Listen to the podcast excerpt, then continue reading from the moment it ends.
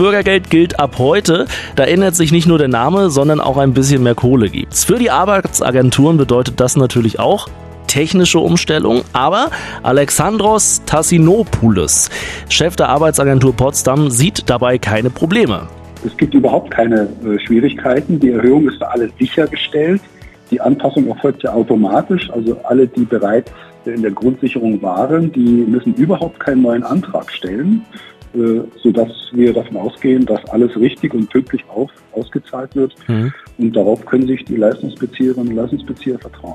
Was, und äh, wie, wie wurde da was umgestellt jetzt? Die, äh, die Leistungssätze wurden da umprogrammiert. Da hat sich unser technisches Personal gekümmert, aber wir sind ja als große Bundesbehörde darauf eingestellt.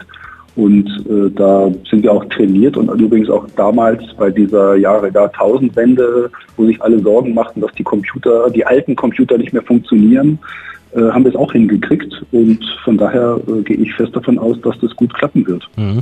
Trotzdem für alle jetzt, die es betrifft, Ihr Rat an alle jetzt gerade bei der ersten Auszahlung?